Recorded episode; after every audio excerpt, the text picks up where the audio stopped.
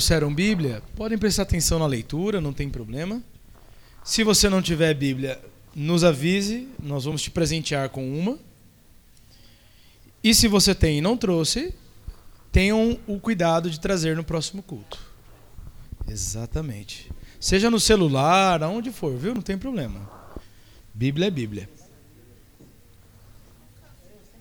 É, o livro de Lucas, o Evangelho de Lucas, no capítulo 7, versículo 36.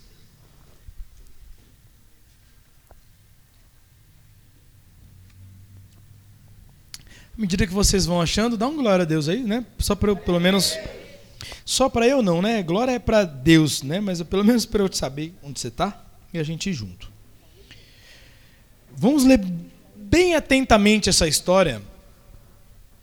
É uma história, isso foi um fato, né? Porque ele por si, eu tenho plena convicção que já vai nos trazer um entendimento incrível. Esse texto é muito claro, esse episódio na qual Jesus estava envolvido, ele é muito claro. Então, o Evangelho de Lucas, no capítulo 7, no versículo 36, diz assim: Convidou, se trata de Jesus, um dos. Fala um pouquinho mais alto. Guarda aí primeiro personagem dessa história é um fariseu. Para que fosse jantar ele com Jesus. Jesus, entrando na casa do fariseu, tomou seu lugar à mesa, e eis que uma mulher. Repete comigo, mulher. Primeiro personagem aqui então é o fariseu, o segundo é Jesus, o terceiro é a mulher. Então, eis que uma mulher da cidade pecadora, sabendo que ele, se tratando de Jesus, estava à mesa na casa do fariseu, levou um vaso de alabastro com unguento e, estando por detrás, aos pés de Jesus, chorando, regava-os com as suas lágrimas e enxugava com seus próprios cabelos e beijava-lhe os pés e ungiam com esse unguento. Ao ver isso, o fariseu que convidara disse: Disse consigo mesmo: Se este fora profeta, se referindo a Jesus, bem saberia quem, quem e qual é essa mulher que o tocou, porque ela é uma pecadora. Versículo 40: Dirigiu-se Jesus aos fariseus e lhe disse: Simão, agora o fariseu já tem nome, vamos trocar o nome fariseu por Simão. Uma coisa tenho a te dizer. E Simão respondeu: Diz-me, mestre. Versículo 41: Certo credor tinha dois devedores. Um lhe devia quinhentos denários e outro cinquenta. Não tendo nenhum dos dois como pagar, perdoou a ambos. Qual deles, portanto, amará mais? Respondeu Simão: Suponho que aquele a quem mais perdoou. Replicou Jesus: Então julgaste muito bem. Voltando-se Jesus para a mulher, disse a Simão: Vês essa mulher? Entrei em tua casa e não me deste água para os pés. Esta, porém, regou os meus pés com lágrimas e o enxugou com seus cabelos. Você não me deu um beijo. Ela, entretanto, desde que entrei, não cansa de beijar os meus pés. Você não ungiu a minha cabeça com óleo mas essa ungiu com bálsamo, ungiu os meus pés. Por isso te digo: perdoado lhe são os muitos pecados, porque ela muito amou. Mas aquela a quem pouco se perdoa, pouco ama. Então disse a mulher: Perdoado são os teus pecados. Os que estavam com ele à mesa começaram a dizer: quem é este que perdoa pecados? Mas Jesus disse à mulher: A tua fé te salvou, vai em paz. Irmãos, esse texto ele é incrível. Ele é incrível. nós temos um homem chamado Simão. Repete comigo, Simão. Simão era um fariseu. Fariseu era um grupo israelita de autoridade máxima. Os fariseus eles se congregavam no ambiente chamado sinédrio. E o sinédrio era equivalente a uma instituição como, por exemplo, uma Câmara dos Senados, do Senado ou uma Câmara dos Deputados. É que o Senado vem de Roma. Os, israelitas não tinham esse modelo político, como é o Senado, como nós conhecemos no Brasil. Congresso Nacional, não é? E assim sucessivamente. As autoridades máximas em Israel eram os, os fariseus. Eles eram homens profundamente conhecedores da palavra. O que era a palavra até então? Os mandamentos, né? a Torá, o Pentateuco, os profetas e os juízes. Era isso que eles conheciam. Eles não conheciam o Novo Testamento. Até mesmo por uma questão de, de data. E esses homens, eles eram cheios do saber. Eles usavam essa linguagem de certa forma cética. Ao mesmo tempo, eles eram sarcásticos. Então, o tempo inteiro eles questionam: quem és tu? Quem te deu autoridade? Como poderia um homem vir de, de Belém ser o Filho de Deus. Então, ao invés deles olharem no olho e falar o que eles pensavam, eles ficavam com esses rodeios de ceticismo, de ironia. E esse homem, chamado Simão, convidou a Jesus para sua casa, o colocou em uma mesa, ele o reconhecia como um mestre. Você lembra que ele fala assim, mestre? Mestre era o, o título dado aos rabinos, a homens que ensinavam a grupos. Então, os saduceus tinham o seu mestre, fariseus tinham os seus mestres, os agnósticos tinham os seus mestres. Esse homem simplesmente também reconhecia Jesus como uma autoridade.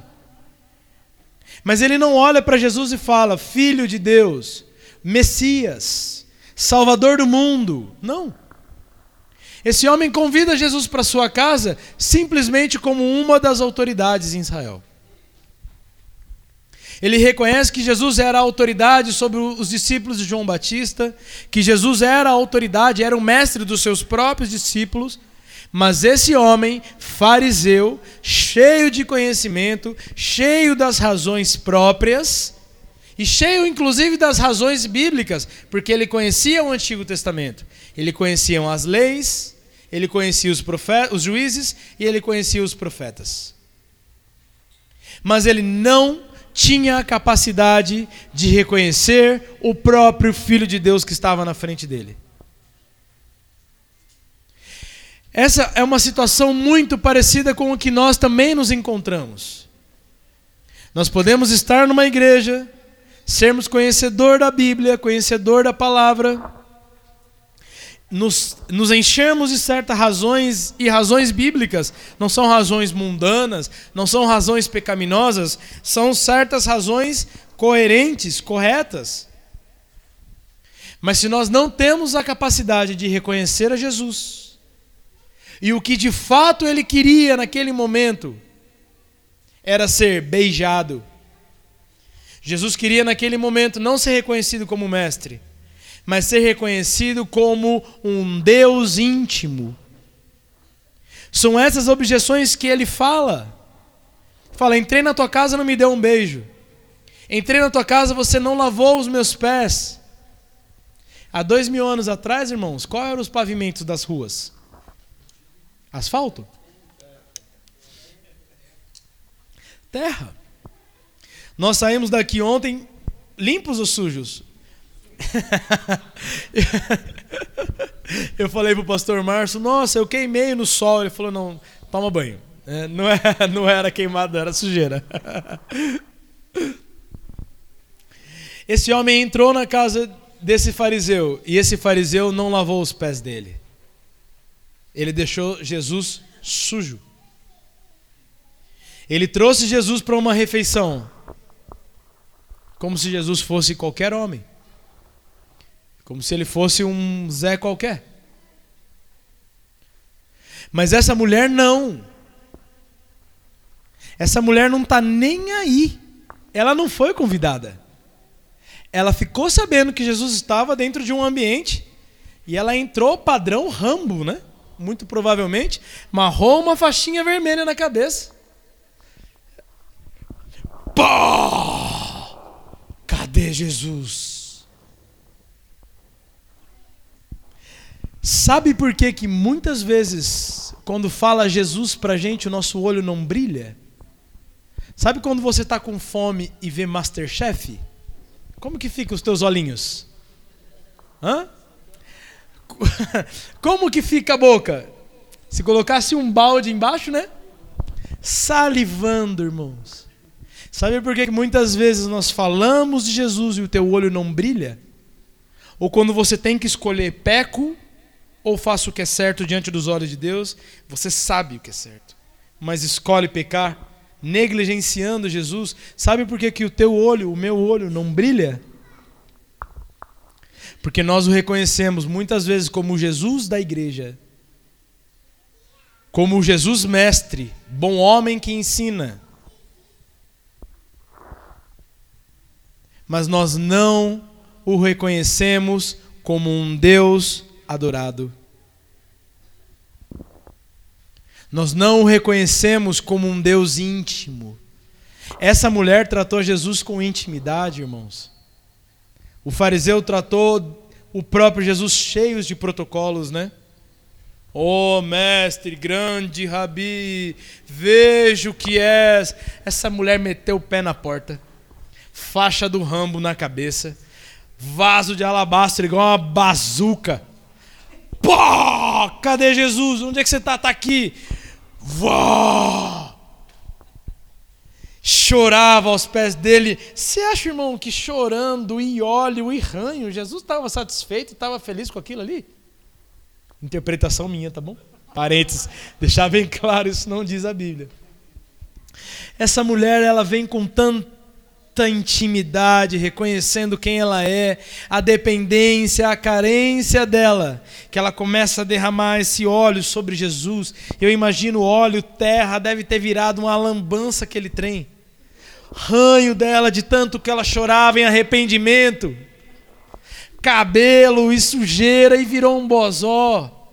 Era muito mais fácil Jesus virar e falou: Minha filha, você podia ser mais econômica mais modesta nos seus hábitos. Você poderia ser uma irmã em Cristo Jesus, comportada. E eu imagino ela, irmão, com a faixa do rambo amarrada, bazuca de óleo, lencinho para limpar arranho, o kit e vou adorar Jesus. Sabe?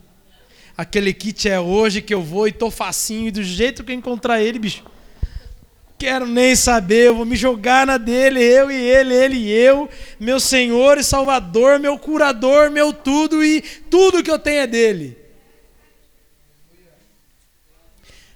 Para essa mulher ter feito isso que fez, ela muito provavelmente, sendo uma pecadora, digna de ser apedrejada, porque era isso que a lei mandava. Muito provavelmente esses fariseus se assentavam perto de Jesus enquanto Jesus discursava. E essa mulher, sabe o que eu presumo, irmão? De novo, parênteses, interpretação minha, não diz a Bíblia em relação a esse texto. Ela ficava de longe, talvez escondida, tentando ouvir um eco final das palavras de Jesus, enquanto muitos fariseus estavam ao seu redor, avaliando a sua mensagem Talvez essa mulher, irmãos, que não podia vir de cara limpa, porque ela seria apedrejada se fosse reconhecida na rua. E muito provavelmente, quem iria apedrejar ela, diz que ela era uma mulher pecadora, né? Eram os próprios homens, que muito provavelmente, na calada da noite, iam procurar ela em algum lugar. Esse homem aqui não sabia que ela era pecadora de ouvido, não, irmão.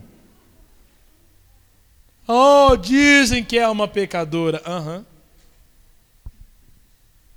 Presumo que ela seja uma daquelas mulheres da esquina. Uhum. Tá bom, fariseu. Uhum. Você não sabe quem é ela, não? Você não sabe o nome dela, você nunca nem chegou perto, né, santo? Essa mulher, irmão, talvez fazia um esforço muito gigante para conseguir ir de esquina em esquina, de morro a morro, tentando de longe ouvir o que Jesus pregava acerca do reino de Deus, acerca dos céus. Enquanto muitos homens que tinham acesso e podiam facilmente olhar no olho de Jesus para fazer perguntas, nunca reconheceram Ele como Senhor e como Salvador. E essa mulher pecadora, que talvez ouvia Jesus de longe, marginalizada, não se importa com quem ela é. Ela simplesmente chega com tudo e ela entrega tudo que ela tem. Nós somos tomados de uma apatia, de frieza e de distância de Deus, porque somos resistentes a dar a Deus tudo que nós somos, tudo que nós temos, porque nós temos medo. Muitas vezes nós achamos que Deus é o nosso pai biológico. E projetamos em Deus todas as nossas más experiências com os nossos próprios pais biológicos. Ou achamos que Deus é aquele marido abusivo. Aquele filho rebelde e nós chegamos para Deus cheios de resistência. Jesus, quando viu que essa mulher não tinha resistência nenhuma, nenhuma, ele vira para o fariseu e fala: Olha, um tinha uma dívida de 500 denários, são 500 dias trabalhados. E no período do dinheiro, denário, irmão, ninguém trabalhava com tecnologia, ninguém era digital influencer. Ninguém era make officer than others. Não, irmão, era tudo trabalhador igual a gente estava ontem aí, carregando pedra, quebrando. Era isso aí, ó. O corpo agora não aguenta mais nem ver. Minha filha foi falar comigo, ah, filha, te amo. Né? A unção do Robocop. Filha, vem aqui. Né? 500 dias. Quantos dias tem um ano? Um ano e um terço, quase, de um homem trabalhado eram 500 denários. Aí Jesus vira e fala: Olha, se um senhor tiver que perdoar um homem que deve 500 denários e outro que deve só 50 denários, quem se sentiria mais feliz por ser perdoado? O cara não é burro, ele responde: O de 500. Ele fala: Pois é, quem muito é perdoado, muito é amado. E às vezes nós nos achamos muito bons, irmãos, por isso nós nos rendemos a Jesus nós nos achamos excelentes. Um pai exemplar, um homem exemplar, um marido que é um privilégio da minha esposa ter um marido como eu. É ou não é, Adna? Não é uma baita benção você ter um marido como eu? Não é um privilégio gigantesco ter um marido como eu? Nossa, o que seria da vida dela sem mim? não entendo. Eu não entendo que de onde. Talvez ela nem respiraria sem mim. Ai, misericórdia dela. Por que, que eu vou me quebrar diante de Jesus se eu me considero algo que eu não sou? Pecador, falido, mentiroso, quebrado. Quebrado, irmãos. E eu estou aqui descrevendo não é o Darlan, não, é a natureza humana, é essa mesma que está dentro de você. Coloca a mãozinha assim, ó. Antes de colocar a mãozinha, você é robô? Tem algum robô aqui? Tem algum droid, android, Zejoise. Não, né? não tem nada, né? Então tem uma humanidade aí dentro? Queira você ou não, irmão, essa humanidade sua, essa humanidade minha aqui, ó, é corrompida, ela é corrupta. Confia nessa humanidade sua para você ver. Confia nela. Uma vez pegaram um homem, um desses matadores, serial killer, e quando descobriram que era ele, a mãe dele falou: Meu filho? Não. Ele é um excelente filho, ele lava a louça. Ele me leva à feira. Sim, senhora. Mas ele matou as filhas de todos os outros pais. O seu, seu filhinho maravilhoso, Santinho? É um serial killer. Essa humanidade, irmãos, é um pouquinho mais domesticada por conta de ética, herança grega, por conta da moral. Talvez a única coisa boa que os gregos prestaram mesmo, assim, que, que não corrompe diretamente as escrituras. Porque se largar nós tudo no mato, igual largar Tarzan, hã? Coitado da chita, que a gente mata e come a chita. Assa a chita no fogo. Faz fogo com a pedrinha e come a chita. Acabou a banana, o que, que a gente come? É a chita. Essa é a humanidade. Essa é a nossa humanidade. Aos olhos de quem? De Deus. Porque é óbvio, todo um argumento filosófico, humanístico, nos leva a crer que o homem é o centro de tudo.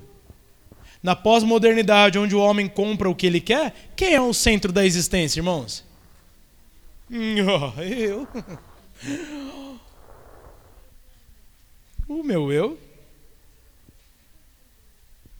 Isso é síndrome do fariseu. Repete comigo. Isso é síndrome do fariseu. Essa mulher, ela não se importa com o que pensam, com o que acham, se quebra, se não quebra, se é azul, se é amarelo. Essa mulher se importa com o que ela precisava fazer. Jesus está, eu estarei. E se ele está, eu não vou ficar de cerimônia, não. Eu não vou perder um segundo da minha vida fazendo cerimônia. Eu vou é me quebrar diante dele e aproveitar essa oportunidade de ungí-lo Logo na sequência ele morreria. E aquilo é o início de um processo de embalsamento. A palavra embalsar é do uso do óleo bálsamo. E aqui nesse texto diz que ela, com bálsamo, unge o seu cabelo. Essa mulher foi uma profeta, irmãos. De pecadora a profeta, em menos de uma hora, talvez.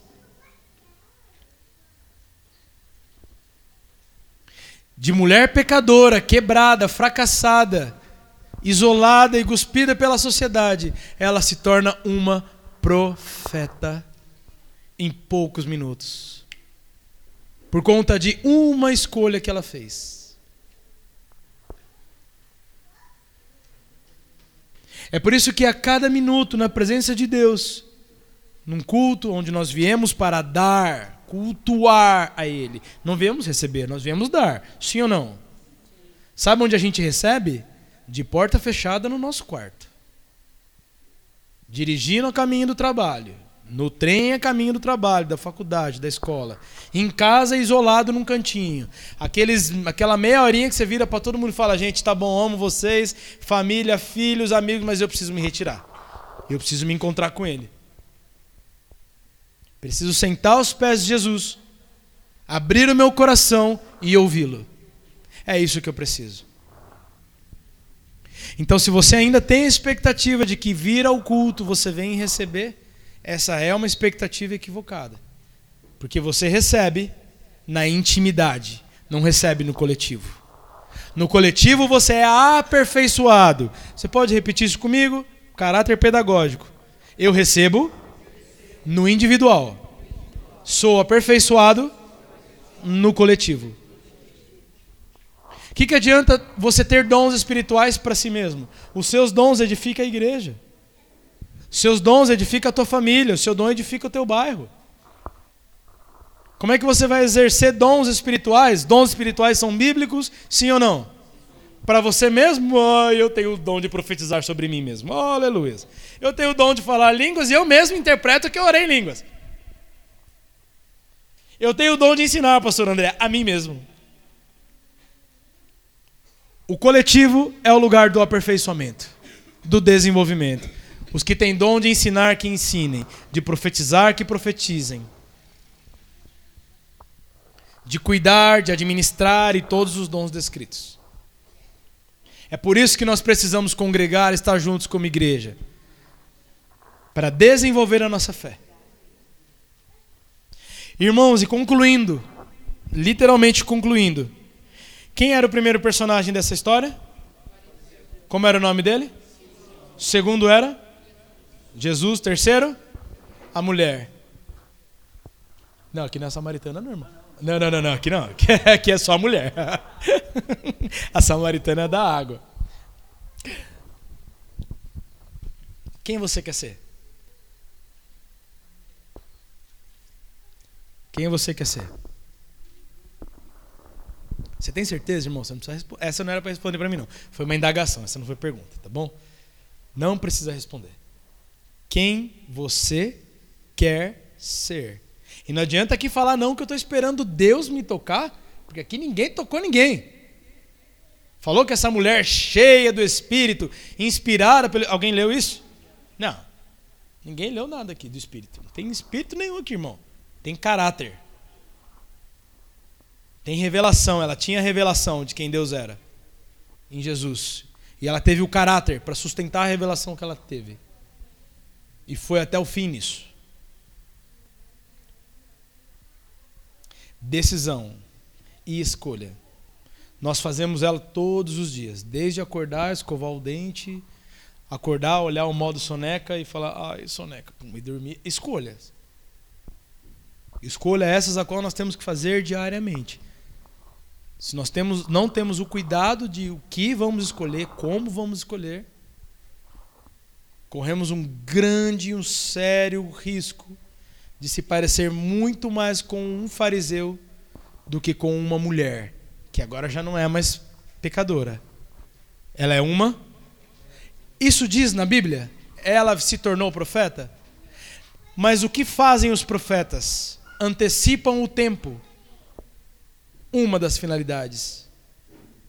Se essa mulher começa a ungir Jesus com seu óleo e logo na sequência ele é preparado para a cruz, o que ela faz então? E Jesus não virou para ela novamente e falou: E agora serás profeta, aleluia, recebe. Não, irmãos. Não. Você não precisa esperar eu um pastor, um apóstolo, um mestre, um evangelista, colocar as mãos sobre a sua cabeça, para que daí você comece a produzir no reino, para que daí você comece a ter o discernimento. Tudo que você precisa é apertar o botão certo, fazer as escolhas certas. E quando faz as escolhas erradas, igual essa mulher fez, a escolha de ser pecadora, mas quando ela tem essa revelação, ela passa a fazer a escolha certa de deixar de ser uma mulher pecadora para agora ser uma profeta do Senhor. Esse é o texto de Lucas capítulo 7, a partir do versículo 36.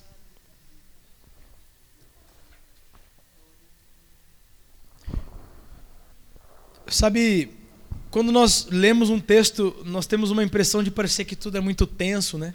E tem hora que é, porque a gente se vê confrontado mesmo com as escrituras. Mas sabe que, que esse é o tipo de alegria que se dá no espírito e não necessariamente no rosto.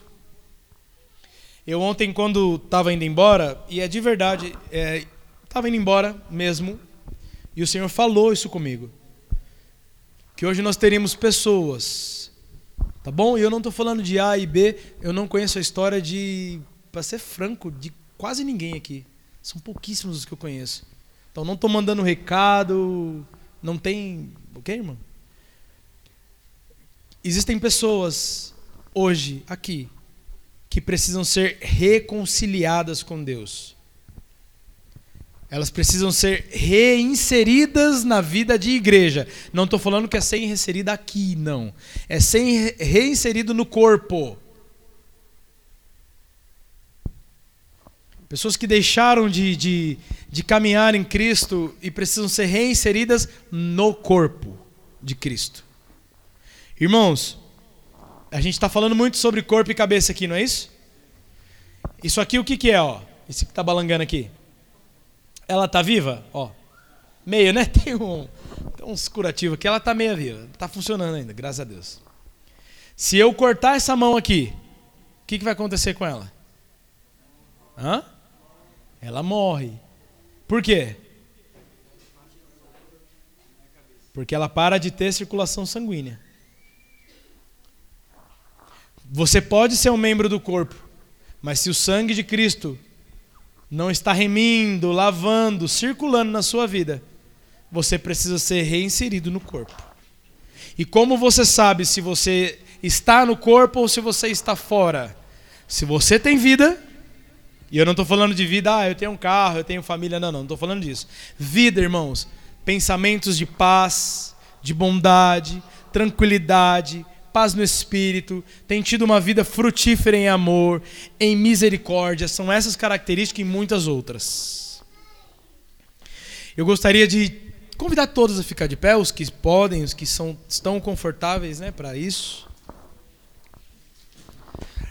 E pela fé, para que ninguém fique olhando ninguém, e a maior intenção é fazer com que você receba da parte de Deus eu vou convidá-los, exceto os que estão trabalhando ali com as crianças, a que todos fechem os olhos. Tá bom? Também um caráter pedagógico aqui, tá? Para que ninguém fique te olhando. E se você entende que você não está ligado ao corpo por qualquer motivo, lá atrás você brigou, discordou, xingou, falou mal, deixou de congregar, eu não sei o que, que é que aconteceu. Também não me importa, para ser sincero. Eu gostaria que você levantasse as suas mãos, se você tem interesse de ser religado ao corpo novamente. Se você entende que você tem, não é nem estar distante, mas é que você não tem recebido a vida de Deus, está distante dessa vida. Nessa manhã nós vamos nos reconectar e eu quero te ajudar a estar reconectado com Cristo. E esse ato de mãos levantadas é como alguém que fica rendido diante de um bandido quando um bandido fala é um assalto e você levanta a mão. Irmãos, esse é o ato que você tem para estar rendido diante da presença do Senhor Jesus. Confessar os seus pecados confessar o que te desligou da vida de Cristo, irmãos. Seja lá o que for que te desligou, essa é a hora. Essa é a hora, avance nisso. E os que estão de mão abaixadas, irmão, é isso. Intercedam para que haja um movimento do Espírito na vida dessas pessoas. Ore, adore, agradeça porque Ele tem te mantido ligado ao corpo.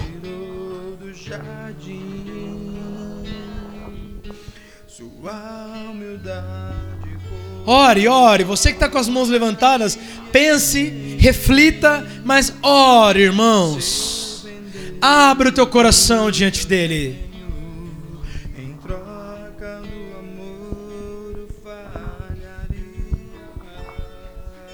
Pois o amor, pois o amor não se compra, nem se merece. O amor se ganha, de graça o recebe.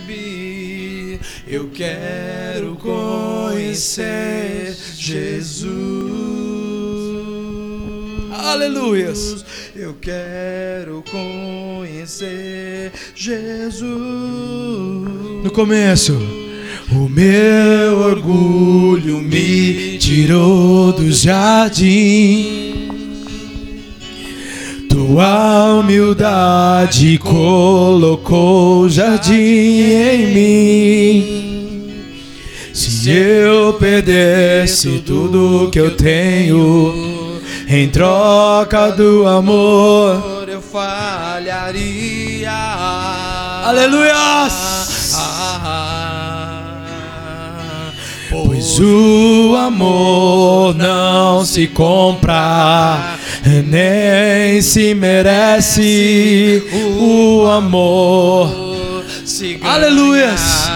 De graça, receba de graça a reconexão em Cristo, a vida de Cristo, a reinserção no corpo, no reino.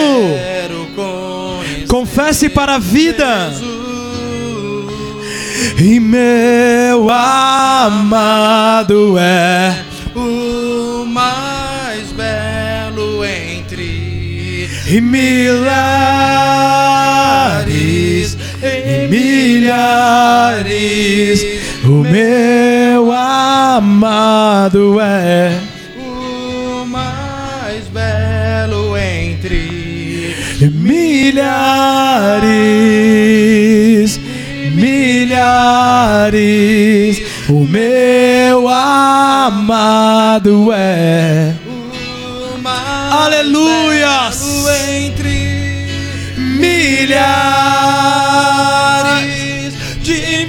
milhares. O meu amado é. o mais belo entre Aleluias. milhares e milhares. Aleluias. Em nome do Senhor Jesus Cristo, Senhor e os teus anjos, esses que estão em nós e acampam ao nosso redor. Muitos irmãos nesse momento estão travando as batalhas no espírito pela própria salvação, Senhor, pela própria vida, pelo próprio desenvolvimento em Cristo Jesus. Senhor, a oração de Jesus foi: Pai, peço que não os tire do mundo, mas que mediante o Espírito eles vençam e tenham graça. Jesus, reproduzindo o que aprendemos do Senhor, oramos para que esses irmãos que estão em batalha, que vêm de históricos e dias difíceis, consigam encontrar o alinhamento, facilidade, Senhor. Facilita, adianta o lado deles, Senhor. Em nome de Jesus, toma-os pelas tuas mãos, como um pai que toma um bebê. Cuida deles, cuida, Senhor. Cuida, cuida, cuida. Essa é a nossa oração intercessória. Para que haja cuidado, para que haja proteção através das tuas mãos, dos anjos do Senhor. Revista-o com todas as armaduras de Deus, como diz em Efésios, para que esses irmãos fiquem firmes diante de todas as lutas da vida, da carne, da alma. Em nome de Jesus, faz prosperar o Espírito que habita em nós e através de nós flua com vida, Cordeiro Santo, em nome de Jesus. Irmãos, receba, receba da parte de Deus receba um toque, um alívio. Oh. Receba, irmãos, desfruta do que você está recebendo. Oh. Desfrute. Uh. O mesmo bálsamo que preparou o corpo de Jesus é o bálsamo que cai sobre o corpo de Cristo aqui. Esse bálsamo cai no teu espírito, irmãos. Uh. Oh, papai.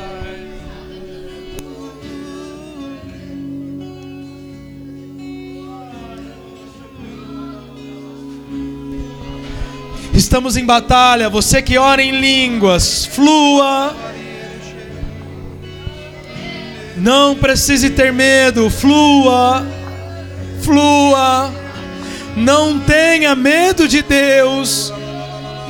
Deus não é um velho com um chicote.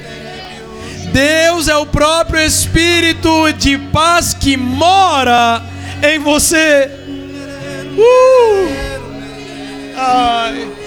Uh!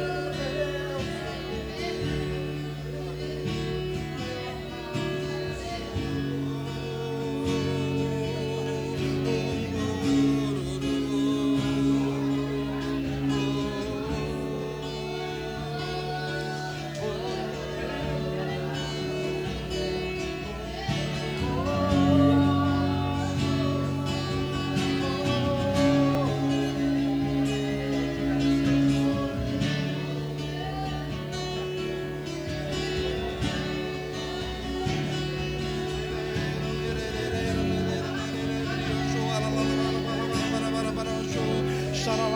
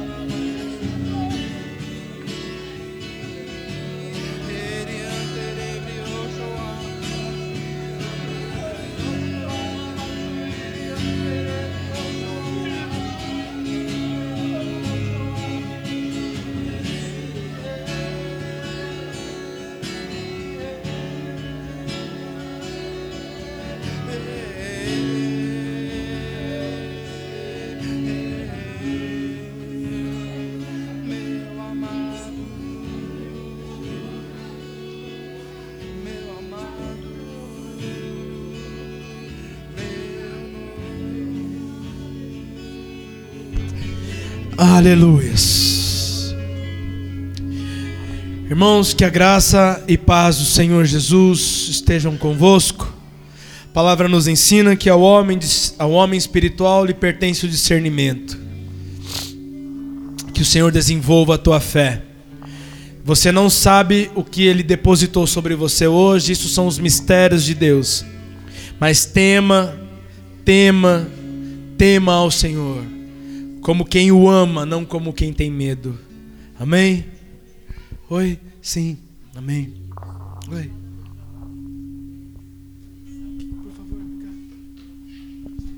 Graça e paz, queridos. Só para dar o recado, né, que vai ter o trabalho das mulheres lá na Emoji, sábado agora que vem, começa às 14 horas.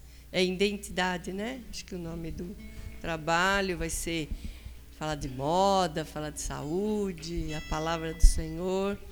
E a gente está combinando de ir, né? Começa às 14 horas lá, vai até umas 18, 19 horas. Então, ver as irmãs que querem, né? Já pode fazer, até a Cris já fez a inscrição pelo site, né? Lá da igreja. Faz a inscrição, você entra lá, Adoração e Vida, no Instagram. Aí eu, a Raquel faz os nossos nomes lá. Vamos fazer isso, as mulheres querem ir. Vamos sim. Tá bom? Simone. Aí for de carro, a gente combina aqui, sai daqui uma hora da tarde. Carro também, tá bom? Para levar a irmã Maria, Isabel. Aí a gente combina, tá? Na semana a gente já se combina. Ótimo, irmãos. Ótimo. Então, irmãos, o maior, maior privilégio que você precisa entender que você tem é a capacidade de tocar Deus e perceber o que o Senhor está fazendo conosco e com você individualmente. Amém? Irmãos, sobre dízimos e ofertas. Separa o seu dízimo, a sua oferta, em amor.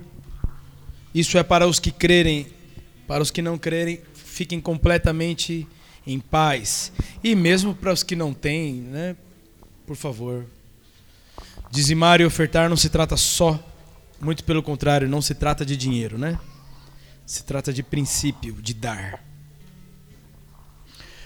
Nós temos uma cestinha aqui na lateral. Se você separou, pode trazer com liberdade ali naquela cesta.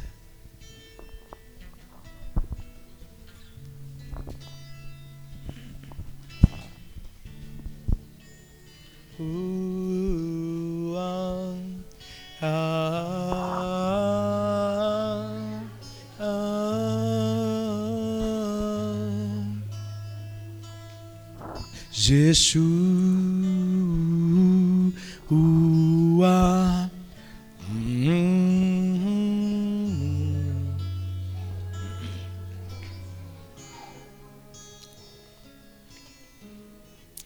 Amém? Aleluias.